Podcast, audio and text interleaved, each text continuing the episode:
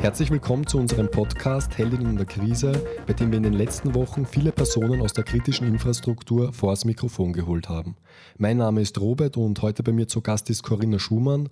Sie ist Vizepräsidentin des ÖGBs und gemeinsam sprechen wir heute darüber, wie wir unseren Heldinnen mehr als nur Danke sagen können. Herzlich willkommen. Vielen Dank für die Einladung. Viele Personen haben jetzt in den letzten Wochen intensiv gearbeitet, um unsere Gesellschaft am Laufen zu halten. Also in unterschiedlichsten Bereichen. Wir hatten hier bei uns auch viele Personen zu Gast.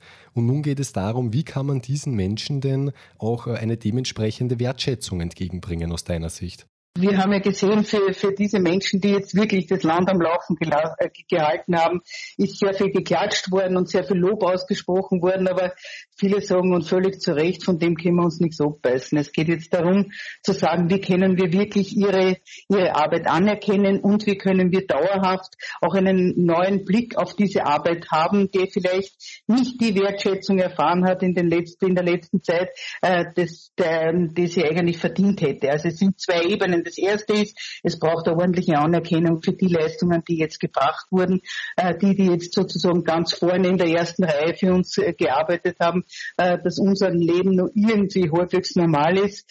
Und es braucht auf der anderen Seite ein neues Denken gegenüber der Bewertung der Arbeit dieser Menschen. Ja, das sind sehr viele, die in, in, in, in Branchen arbeiten, die nicht gut bezahlt sind, wo die Arbeitsbedingungen sehr, sehr schwierig sind und die bisher nicht sehr viel Wertschätzung erhalten haben. Und da gilt es eben an zwei Ebenen ansetzen. Auf der einen Seite eine, eine, eine Anerkennung finanzieller Art jetzt für ihre geleistete Arbeit und auf der zweiten Seite ihre Arbeit äh, muss besser bewertet werden und die Arbeitsbedingungen müssen verbessert werden. Genauso sehe ich das auch. Und äh, von diesen zwei Ebenen, die du sprichst, also konkret könnte das bedeuten, in den Medien wird da ja auch darüber gesprochen, dieser sogenannte Corona-Tausender. Das heißt, eine Akutmaßnahme für all jene äh, betroffenen Personen, die jetzt wirklich in den letzten Wochen massiv eingespannt äh, waren und auch unter, ich sage mal, großen Druck, Stress, aber auch Einsatz eigentlich der eigenen Gesundheit gehandelt haben. Wäre so etwas möglich? Ja, vielen Dank, dass du den ansprichst. Das ist eine Forderung des österreichischen Gewerkschaftsbundes, die wir aufstellen. Das ist der Corona-Tausender für alle, die jetzt in vor, an vorderster Front ganz toll gearbeitet haben und uns die Chance gegeben haben, äh, ein, ein, ein halbwegs normales Leben noch führen zu können. Äh, und wir waren wirklich total begeistert. Diese Aktion und die Petition, die wir gestartet haben, innerhalb von einer Woche waren mehr als 100.000 äh, Unterschriften dabei und mehr als 100.000 Unterstützerinnen und Unterstützer. Das heißt, das zeigt, das ist ein wichtiges Thema. Es ist ein wichtiges Thema für die, äh, die den Tausender erhalten sollen. Und es ist, glaube ich, auch ein wichtiges Thema für jene, die sagen, das ist richtig, bitte gebt denen die Anerkennung. Das stimmt und äh, an dieser großen Beteiligung, wie du es ja auch sagst, kann man ja auch sehen, dass hier die Unterstützung der Bevölkerung auch sehr groß wäre für diese Art von Maßnahme. Der zweite Bereich ist eben dieser Umdenkbereich. Das heißt, dass sich in unserer Gesellschaft generell etwas ändern muss. Denn viele dieser Berufsgruppen, die jetzt massiv eingespannt waren, sind ja auch oft Berufsgruppen, äh, wo viele Frauen arbeiten. Äh, wir haben es ja auch selber gesehen, Krankenschwestern, aber auch Pflegepersonal oder auch, wenn ich an die Super Supermarktkassiererin denke. Und gerade diese Berufsgruppen sind aber diejenigen, die eigentlich sehr schlecht bezahlt sind vergleichsweise. Und so kommt ja auch dieser sogenannte Gender Pay Gap zustande. Das heißt, hier muss sich auch generell etwas ändern in unserer Gesellschaft. Absolut. Das ist ja schon eine, eine ganz, ganz langjährige Forderung der Gewerkschaftsfrauen. Äh, es muss sich was in der Bewertung der Arbeit äh, von Frauen ändern. Gerade frauenspezifische Branchen haben eine schlechte Bezahlung, äh, haben oft schwierige Arbeitsbedingungen Bedingungen, wie gesagt, hier muss man draufschauen, hier muss man Veränderungen bringen. Das ist ganz, ganz wichtig, weil die Grundfrage ist ja eine der, der großen Zitate der Frauenpolitik auf der gewerkschaftlichen, warum ist die Arbeit am Menschen weniger wert als jene äh, an der Maschine? Also das, das ist die Grundfrage, wie, wie kann man Arbeit neu bewerten? Und es sind ganz, ganz viele Bereiche. Also 70 Prozent der systemrelevanten äh, Berufe waren Frauen, die jetzt gearbeitet haben. Und es sind so viele Bereiche, an die man vielleicht auch gar nicht denkt. Äh, es sind auch jene, die in der, in der, in der Lebensmittelproduktion arbeiten. Es sind äh, jene, die an den Bankschaltern dafür sorgen, dass die Geldversorgung funktioniert. Du hast schon vieles genannt. Also da gilt es wirklich äh, nachzusetzen und da gilt es neu zu denken, auch nach der Krise Genau, also hier muss auf jeden Fall ein Umdenken stattfinden. Äh, auf der anderen Seite gibt es natürlich jetzt auch viele Menschen, die durch diese Krise eventuell auch sogar ihre Arbeitsstelle verloren haben. Und es sind eigentlich gar nicht so wenige, wenn man jetzt den Statistiken trauen kann.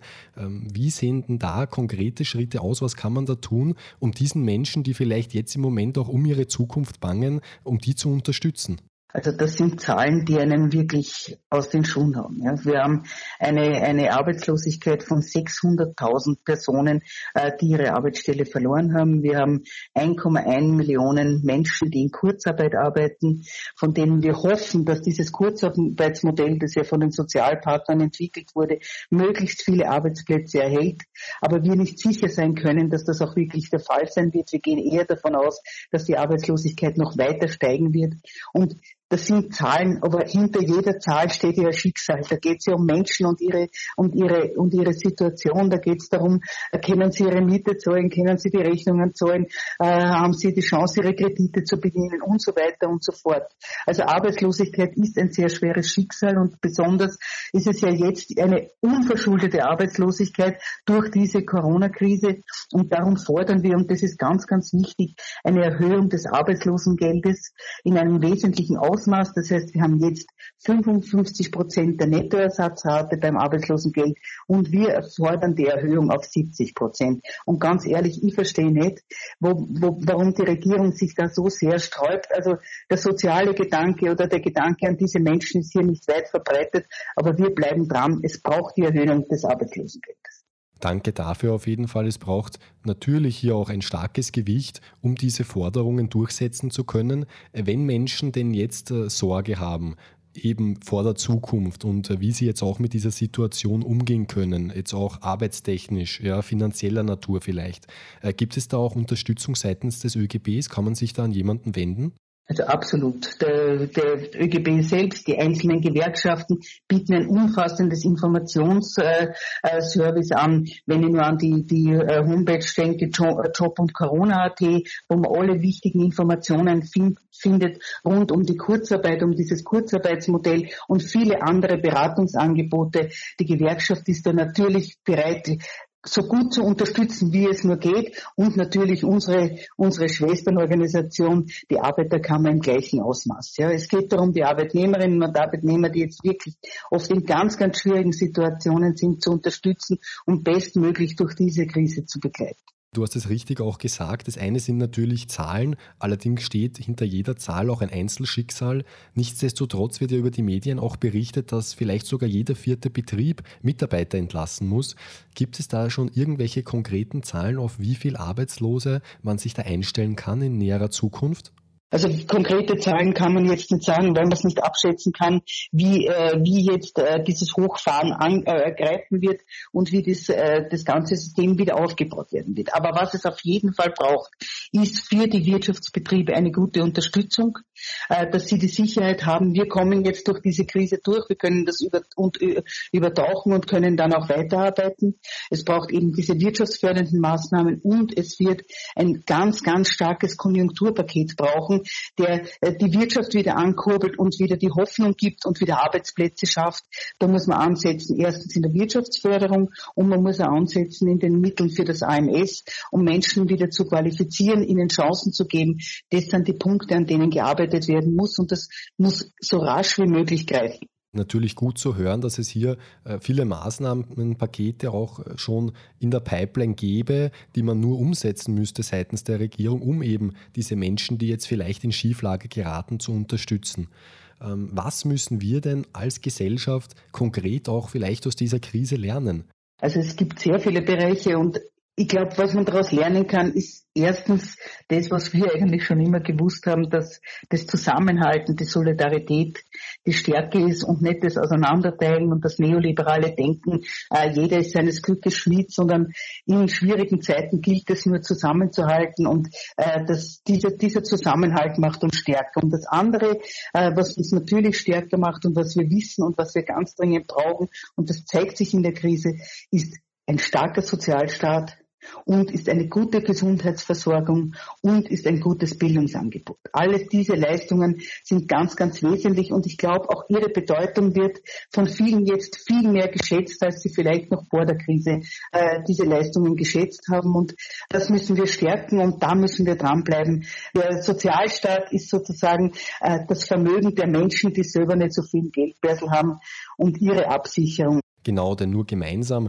können wir auch diese Krise überwinden. Wir sagen es immer wieder auch in unserem Podcast, aber auch gemeinsam können wir nur nach der Krise erfolgreich sein, um wieder auf die Beine zu kommen. Und da möchte ich natürlich dir, Corinna, auch ein herzliches Dankeschön aussprechen, aber stellvertretend auch dem gesamten ÖGB, der ja auch tatkräftig daran arbeitet, alle Arbeitnehmerinnen und Arbeitnehmer jetzt zu unterstützen und äh, vielleicht auch die, die in Schieflage geraten, da wieder herauszuholen. Vielen Dank, Corinna, dass du heute bei mir zu Gast warst. Vielen Dank für die Einladung und ich darf dir ganz herzlich danken, dass du die Idee für diesen Podcast hattest und dass man wirklich äh, die Heldinnen und Helden der Arbeit äh, damit auch vor den Vorhang geholt hat. Das ist eine tolle Idee. Vielen Dank an dich.